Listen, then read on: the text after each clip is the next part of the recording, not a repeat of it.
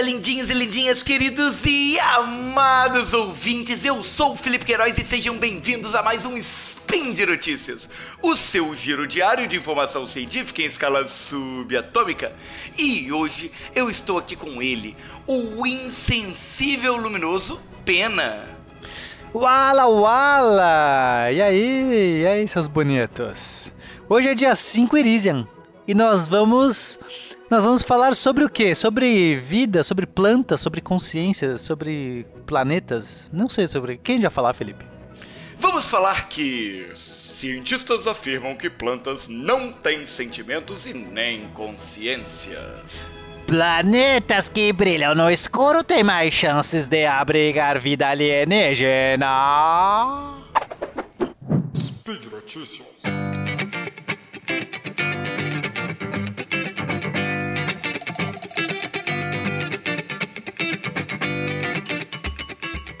Felipe, eu quero falar. Hoje eu quero polêmica. Né? Hoje eu quero polêmica. Você Polêmica, sabe. polêmica. Você sabe, você sabe que eu tenho uma pesquisa em consciência artificial, certo? Sim, sim. Teve até um, um SciCast incrível sobre isso. Não, no qual O eu não Sci- fui convidado a participar sobre O- singularidade. O SciCast foi sobre singularidade. Nós não abordamos a consciência, nós abordamos a inteligência artificial. Mas eu tenho uma pesquisa sobre consciência artificial. Não sei se você. Talvez você não soubesse disso. Então acho que eu não sei. Fale-me mais sobre isso, Peninha. É, bom, nesse. No, no último Pint of Science que teve aqui eh, em São Paulo, eu, eu dei uma palestra sobre isso, sobre consciência. Quer dizer, a discussão é sobre se máquinas podem ter consciência, entende? Se máquinas podem, não se elas têm inteligência, se elas podem fazer, mas se elas sabem que estão vivas, se elas decidem, se elas têm a, a percepção da própria existência. Olha que coisa maravilhosa. Será que máquinas podem desenvolver isso?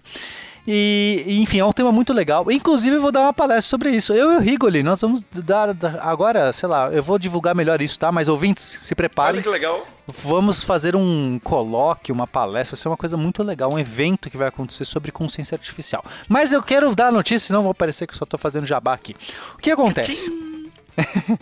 Em 2006, e, é, um artigo foi publicado chamado é, The Trends in Plant Science. Basicamente, era esse, esse artigo ele dizia, ele introduzia a ideia de que talvez as plantas pudessem ter consciência. Talvez elas tivessem estrutura. Elas não têm cérebro, ah, plantas não têm sistema nervoso central e não tem nada parecido com o cérebro. Mas esse artigo aqui, ele deu, ele começou a ideia de que embora eh, as plantas não tivessem isso, elas têm um monte de trabalham com certas informações e, e trabalham com de, de tal maneira, né? Elas têm sen- sensores e, e uma comunicação interna de tal maneira que parecia se aproximar de um comportamento, de, de algo que pudesse ter a ver com o cérebro. E, portanto, talvez as plantas tivessem consciência. Perfeito. E, certo? Uhum. E aí A deu. minha a- avó, eu já, te- eu já te contei que a minha avó conversava com as plantas. Não. Ela era meio druida, talvez ela tivesse noção dessa consciência das plantas. ó. Ela saía todos os dias de manhã bem cedo e ela andava, ia de árvore em árvore na pracinha que tinha em frente à casa dela, encostava a mão em cada uma das árvores e ficava batendo altos papos com cada uma delas. É, eu, eu gosto muito de plantas, né? Eu- e eu gosto até de falar com plantas. O problema é se elas respondem. Aí a gente né, tem que ver se a sua avó ouvia.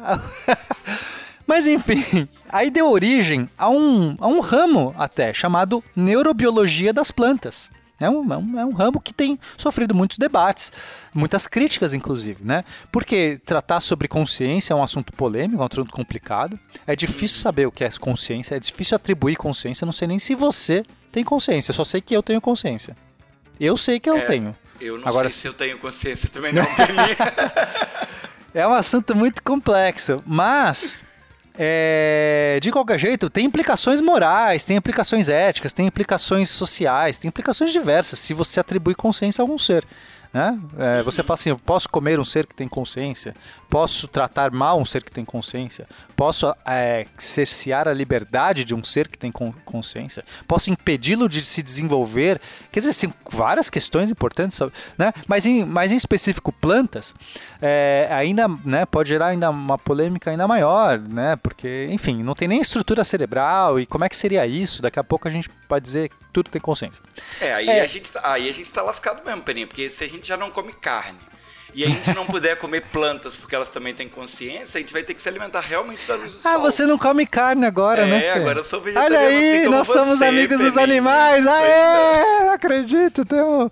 Essa, agora tá mais legal. Essa, essa dupla ficou especialmente dupla quântica vegetariana, cara. Pois que é, sonho. tá vendo? Olha que lindo. Podemos fazer um cast sobre um episódio sobre isso. Bom, mas enfim, o ouvinte carnívoro agora, ou onívoro agora tá chateado com a gente. Pois calma, é. fiquem aí que é importante. Calma, gente. Nos Vamos ame lá. mesmo assim, por favor. Um pesquisador, recentemente, o Lincoln Tays, ele resolveu discutir essa questão né, e abordar essa questão. E para ele, é, plantas têm uma chance muito pequena de ter consciência. Né? E aí é muito interessante o argumento dele.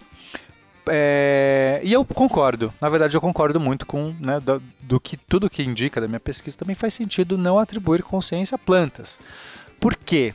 Então o argumento é simples. Ah, é porque ele mediu alguma coisa e descobriu que elas não têm como ter consciência? Não, não tem nem como medir essas coisas, né? é muito difícil atribuir. Mas é por uma questão puramente evolutiva, Felipe. Olha só. Digamos que você cria um ser, né? E é, vamos agora a gente está aceitando que a evolução natural, né, é aquela que todos os seres vivos é, é o mecanismo pelo qual os seres vivos evoluem, né? Então, ah, em algum momento surge essa consciência nessa evolução, nessa cadeia é, de, de evolução dos seres vivos, surgiu a consciência. É, esse mecanismo ele, ele só vai é, fazer sentido você investir, você, esse mecanismo se despertar, acontecer, se ele tiver alguma vantagem evolutiva. Você concorda, Felipe? Perfeito. Se ele demonstrar alguma vantagem em relação àqueles que não têm, porque é custoso. É custoso você fazer um programa que demonstre consciência, né? Não é uma coisa trivial. Né? Você sim, investir sim, nisso. sim. Você está gastando recurso para algo que tem que trazer algum retorno, senão não, não justifica. Exato, né? Então o que acontece? Qual é a vantagem que as plantas têm em ter consciência? Visto que as decisões que elas podem tomar são muito pequenas. E imagina você criar todo um sistema de sentimento, né? Que elas podem sentir dor, podem sentir. É, reage- pod- podem, sei lá, é, sentir felicidade, dor, podem ter disposições, vontades, né? Tenho vontades, tenho coisas e tal, sei da minha própria existência, gostaria de me tornar uma margarida linda aqui, vou. Sendo que é, as, as, né, assim, ai, vou fugir de um predador. Nossa, vou fugir, estou fugindo. Lá vem ele, tô tentando fugir ainda. Não consigo fugir do predador. Talvez Deve ser uma fosse. vida muito legal, realmente.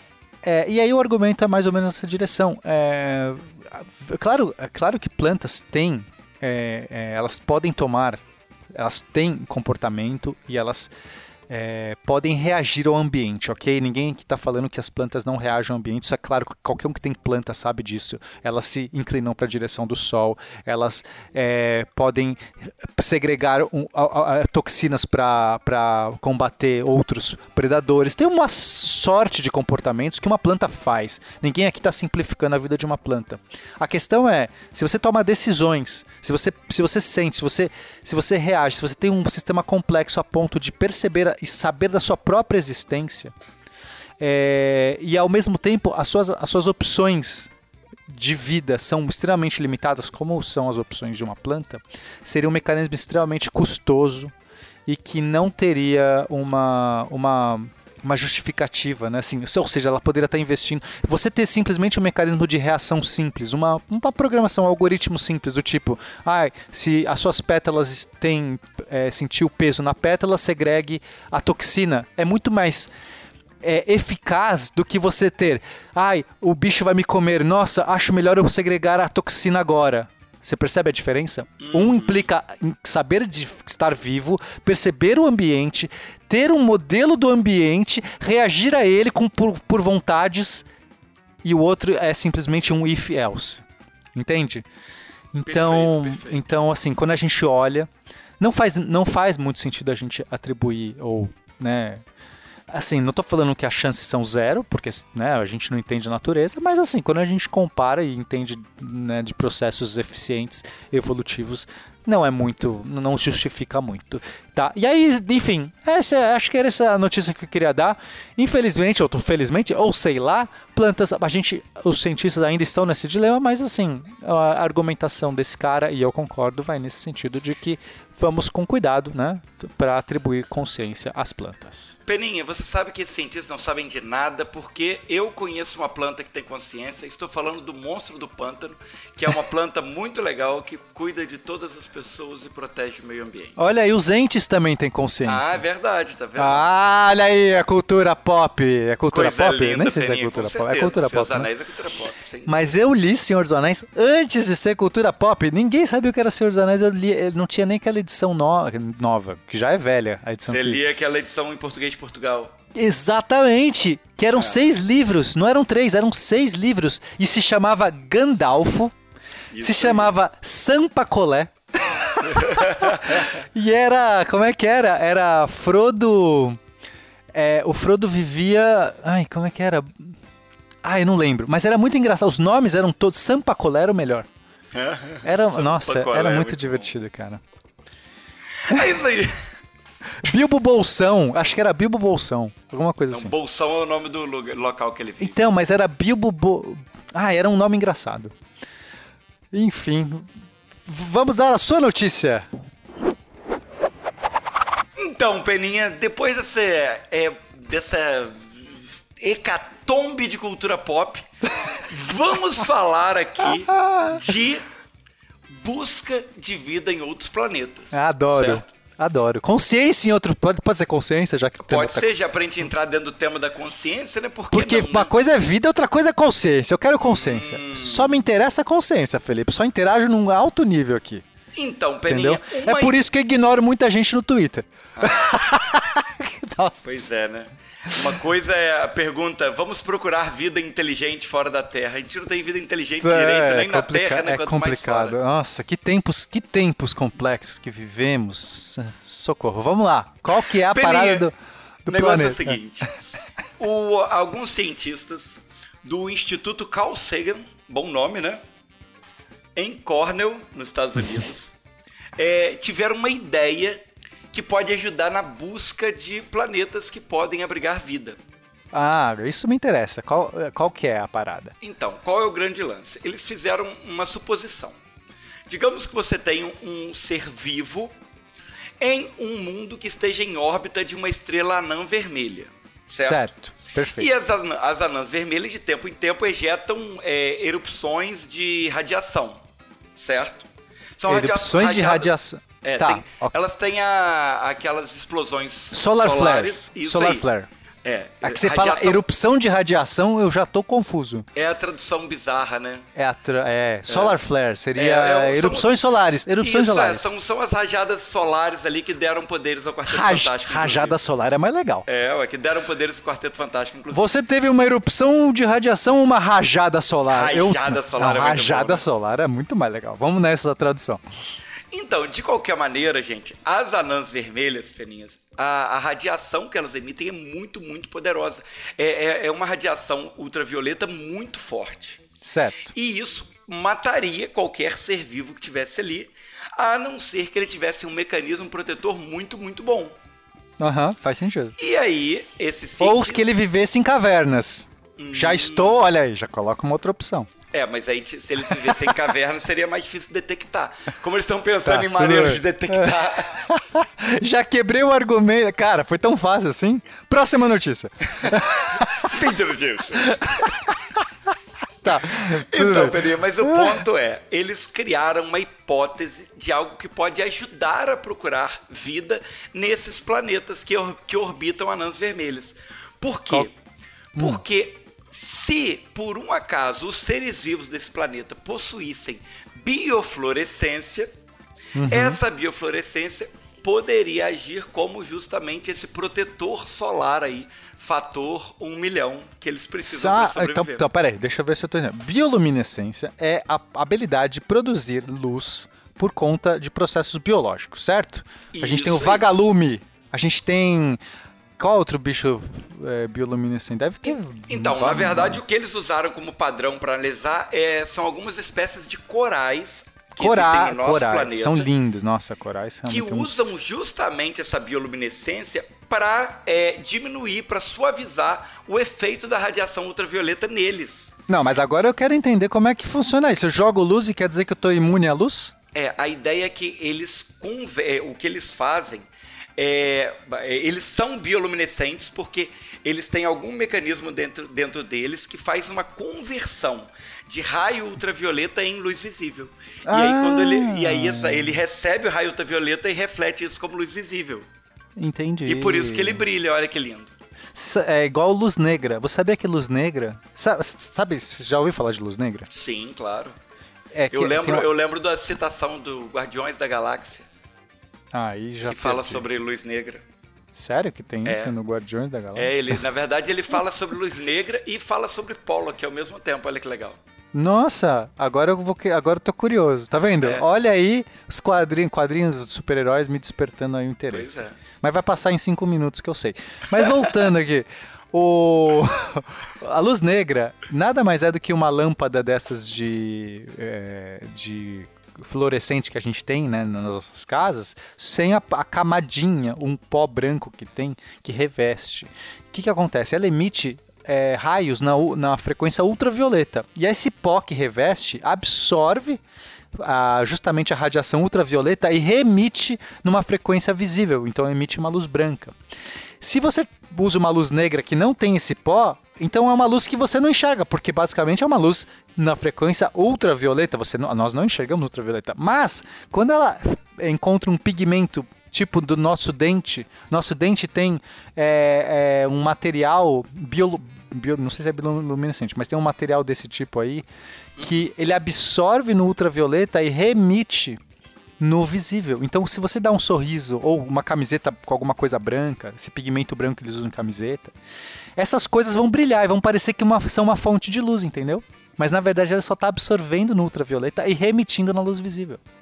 Sensacional, Peninha. E o processo aqui é exatamente esse. Olha aí!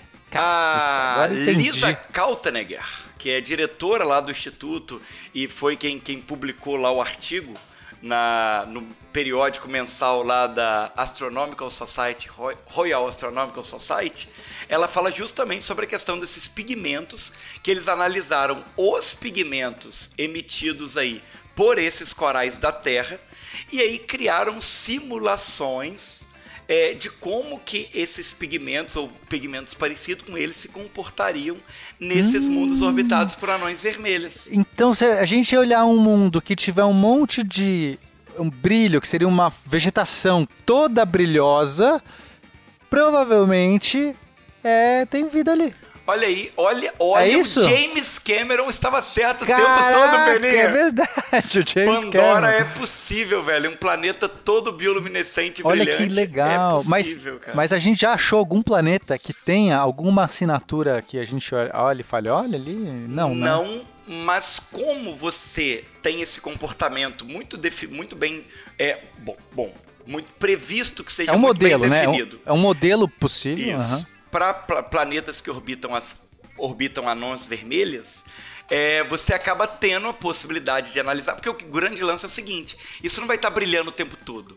Ele Hum. vai brilhar, assim como acontece nos corais, ele vai brilhar especificamente quando ele recebe essas emissões. Quando tiver o solar flare, claro. Exatamente. Então você tá lá com o. Você vai ficar lá com o telescópio apontando o tempo todo. Quando Olha, tiver Felipe- o solar flare, eles vão ver brilhar. Entendi. E Ou tem- essas plantas simplesmente estão debaixo da, te- da terra, protegidas na caverna, que eu acho E que aí a gente não vai ver nunca, né? É, mas aí se elas estão debaixo da terra, elas não recebem luz solar também, não E aí vivem. Ou elas não seja, teriam que ter isso. é... Não, mas elas não viveriam, porque elas Ah, não estão recebendo luz, luz solar também, entendeu? Quer dizer, tem que ser plantas que talvez tenham consciência que possam escolher quando entram na caverna e quando saem. Olha que lindo. Talvez essas plantas tenham consciência. eu não sei. É, Aqui, eu mas, achei, ó, eu achei interessante. eu vou fazer uma homenagem aqui. Eu acho que é o Naelton. Não lembro se é o Sacane ou o Naelton, mas eu tenho quase certeza que é o Naelton, que adora a próxima Bezinho. Aham. Ela sempre fala dele nos programas de O, astronomia. Sac, o SciCast. Sacane fala. O Sacane é apaixonado por É. Próxima Bezinha.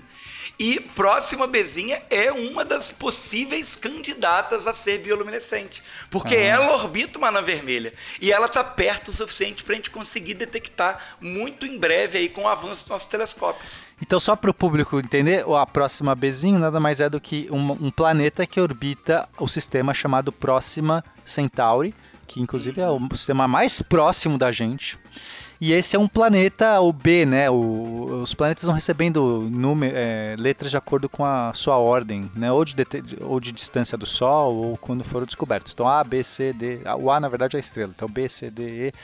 Olha aí, então quer dizer que esse planetinha tem chance. Gostei, é porque Felipe. a Próxima Centauri é uma anã vermelha. É uma anã Então, vermelha. Próxima Agora, então é isso. A próxima vez que tiver um solar flare, como não, como, que é rajada solar. Quando Erupções de rajada solar. é, erupções radia- radiônicas de rajadas solares em próxima em, em próxima Centauri, apontem seus telescópios para a próxima Bezinho e veja se brilha. E se brilhar, amigo, é nós. Já isso. saiba que é uma que é uma planta consciente, porque aí para brilhar tem que ser consciente. É isso aí. Cara, Se você não tem luz própria, não, não, sei lá, não abale o meu brilho pessoal. Estouramos o tempo dessa. de novo, Felipe. O editor, corta metade disso e é isso. O que sobrar é nós. É isso aí, Abra- lindinhos. Um beijo pra vocês. Um abraço, É. seus lindos. Fiquem de olho aí que eu vou dar palestra. Quero que vocês vão. É muito Isso legal. Lembre-se de apoiar o SciCast, o Portal Deviante aí nos nossos É, você patronatos. sabe tá tudo. A gente fala, você já sabe, faz tudo aí que Isso tem aí, direito. Peninha no É. Peninha Underline 13, MR Felipe Queiroz. Um beijo. E um Beijinho, queijo. Peninha. Tchau, tchau, galera.